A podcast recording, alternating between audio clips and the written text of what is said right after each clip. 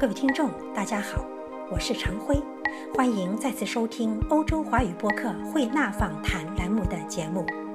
当今世界，越来越多的女性在攀登政治的巅峰。继英国首相铁娘子第二特里莎梅之后，美国总统选举鹿死谁手？希拉里·克林顿是否能够如愿以偿？联合国秘书长候选人中，前新西兰女总理海伦·克拉克是否会脱颖而出，成为下一任联合国秘书长？这些都是眼下热议的话题。在关心时事的新西兰艺术鉴赏家 Donelle Higby 女士眼中，女性不仅可以治国，而且更加开明，更懂得登高望远、长治久安。为何这么说？美国共和党候选人特朗普与民主党候选人克林顿之间有哪些区别？在西方民主屡遭窘迫的今日，女性是否有治国绝招？各位听众，请听欧洲华语播客慧纳访谈栏目对 Higby 女士的采访。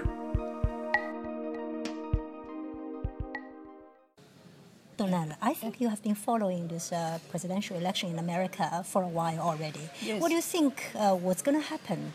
Well, already I never thought that Trump would get to be the nominee because he's certainly not qualified for that.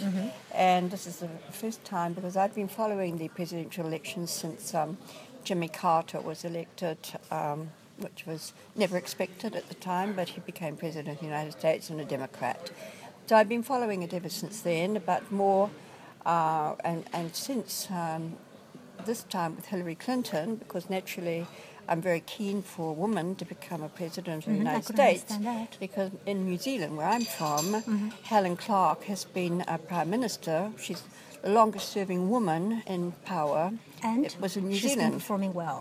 Yes, well, she was obviously for, uh, performing very well, and now she's head of the UNDP at the United Nations, and she's been nominated to be the next Secretary General of the United Nations. I see. So it proves the point that women are equally capable of being a prime minister, Mm-hmm. For sure. or a president, and now possibly in her case, Mm-hmm. she will become head of the United Nations. Mm. So this will be also a first, which would be a pretty good thing. Mm. So getting back to Trump. Trump, in my view, is not qualified. And this is what surprised me because with the Republican Party, they had many who were qualified. For example, Yes, well, for example, there was uh, Marco Rubio, and there was, well, of course, Jeb Bush from the Bush um, dynasty, and um, John Kasich, who was the governor of Ohio. All three were perfectly capable of becoming a president of the United States because they all have important positions. Marco Rubio is a senator, um, John Kasich is a governor, and um, Jeb Bush, of course, was governor of Florida. So all three were perfectly capable of being president of the United States. So This man, who is a businessman, has got a history of deceiving people with his business affairs. He has made fortunes for himself, and then all the people who followed him were not paid, and they have lost a lot of money. The, the people who worked on his casino in in uh, Atlantic City, for example, lost a lot of money and he made millions. How that works in America is very strange to me that one person can go bankrupt four times and still make a lot of money, millions and millions, and yet the people who did all the work for him were not paid, they were paid um, 10 cents to the dollar No. For the bankruptcy.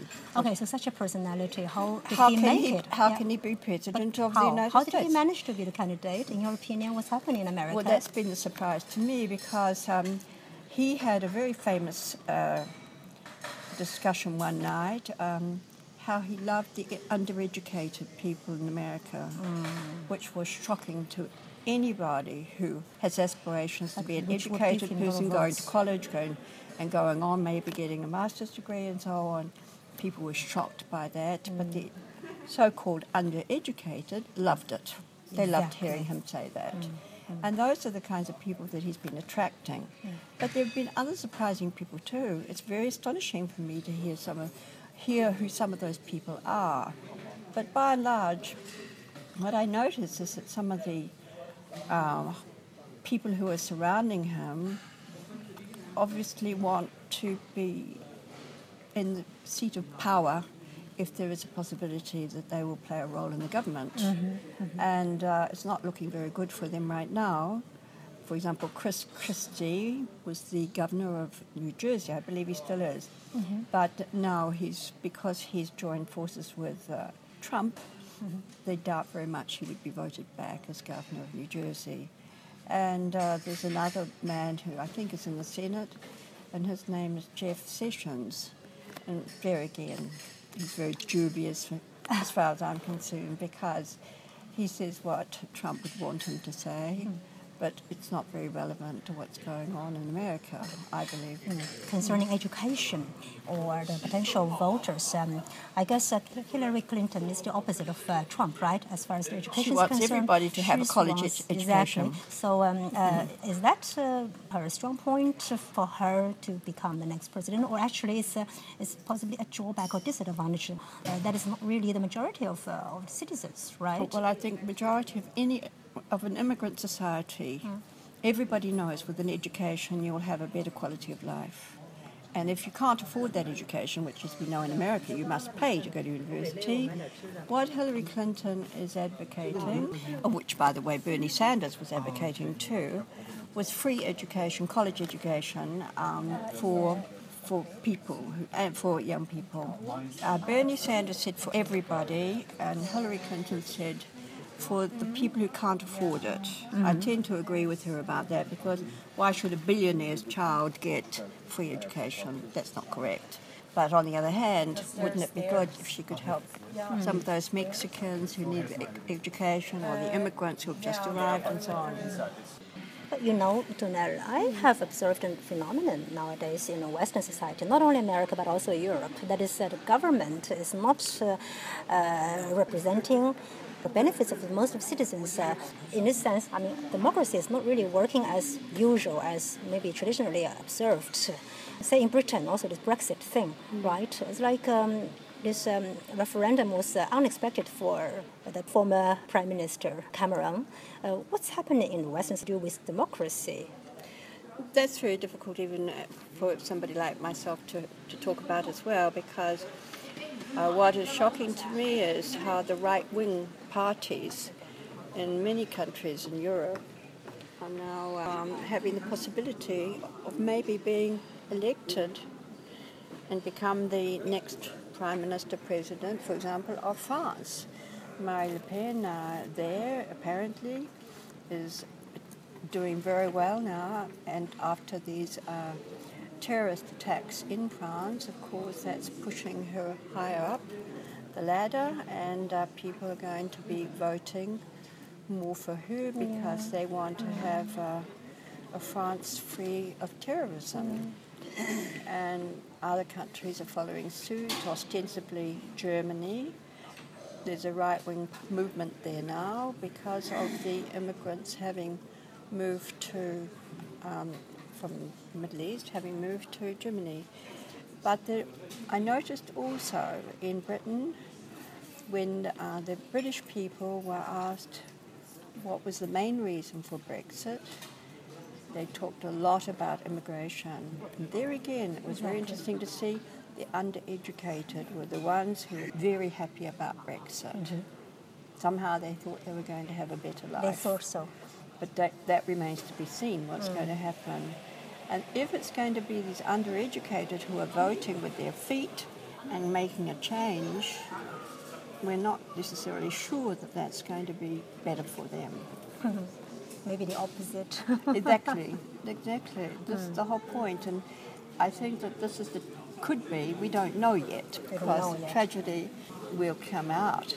Yeah, but uh, you know, I think human beings are sometimes short of memory. Uh, what has happened in history, maybe they tend to forget. Um, when you think about the beginning of the 20th century, right? The recession yes. time, what happened in Germany because of the recession, it was um, actually disastrous that people could follow blindly some uh, crazy guy. Exactly. And now you don't know what's happening. But okay, let's come back to American uh, presidential election. In case, I'd like to know, because you are also a Chinese uh, expert, you know Chinese culture very well. You, in your opinion, in case Trump wins, what does it mean for Chinese uh, economic community, for example? Well, I'm not an economist, first of all, but from what I see and what he says in his speeches, that he wants to bring all the business that Americans are doing in China and bringing it back to the United States. And he says the same thing about Mexico and whatever. But we all know that he's doing all his business in, in China and a lot of other countries as well. I don't know how much business he does in China, how devastating that could be to the economy. But if he makes that work for everybody else who's doing business in China, of course, that could be, I think, very uh, difficult for the Chinese because they need employment, particularly right now. In China, things are much, a little bit more difficult than they were before. So, yes, it could be serious for the mm-hmm. Chinese, in my view. Absolutely. Mm. Okay, so then, say if you were American, you, you, you go voting are you going to vote for Hillary? Or? Well, of course. I mean, she is the choice. She's the obvious choice. And whilst I don't know, you know, that she has her people like her, they don't like her, but in this particular situation, to think that what Donald Trump wants to do, which he doesn't even care whether or not uh, NATO will take care of the Balkan uh, the Baltic states, for example, unless they've paid their money, their dues, uh, would they go to the rescue of the Baltic states? And, and so on. There are lots of very, very worrisome things that are happening with what he talks about, which of course worries uh, Europe because the whole point of Europe has been to try to avoid another world war, and the wars have begun in Europe.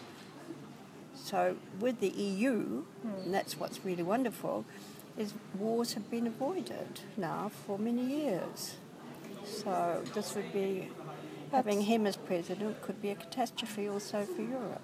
And what's yes. happening with Hillary? no, well, Hillary, Hillary is not going to suggest uh, that immigrants are not allowed to go into America. Already he said no more Muslims mm. and other nationalities and talk about the wall in America. As Hillary keeps saying in her speeches, we want to build bridges, we don't want to build walls.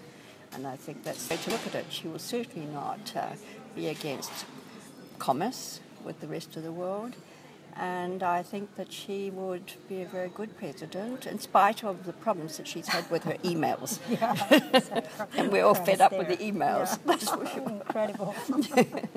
well, it was really a ridiculous situation yeah, for her to get herself into, and it'd be a very foolish mistake that she's made. Yeah, but you so. know, in spite of that, I think the Democrats don't worry too much, and I think some of the Republicans who are coming on board don't care either. Mm.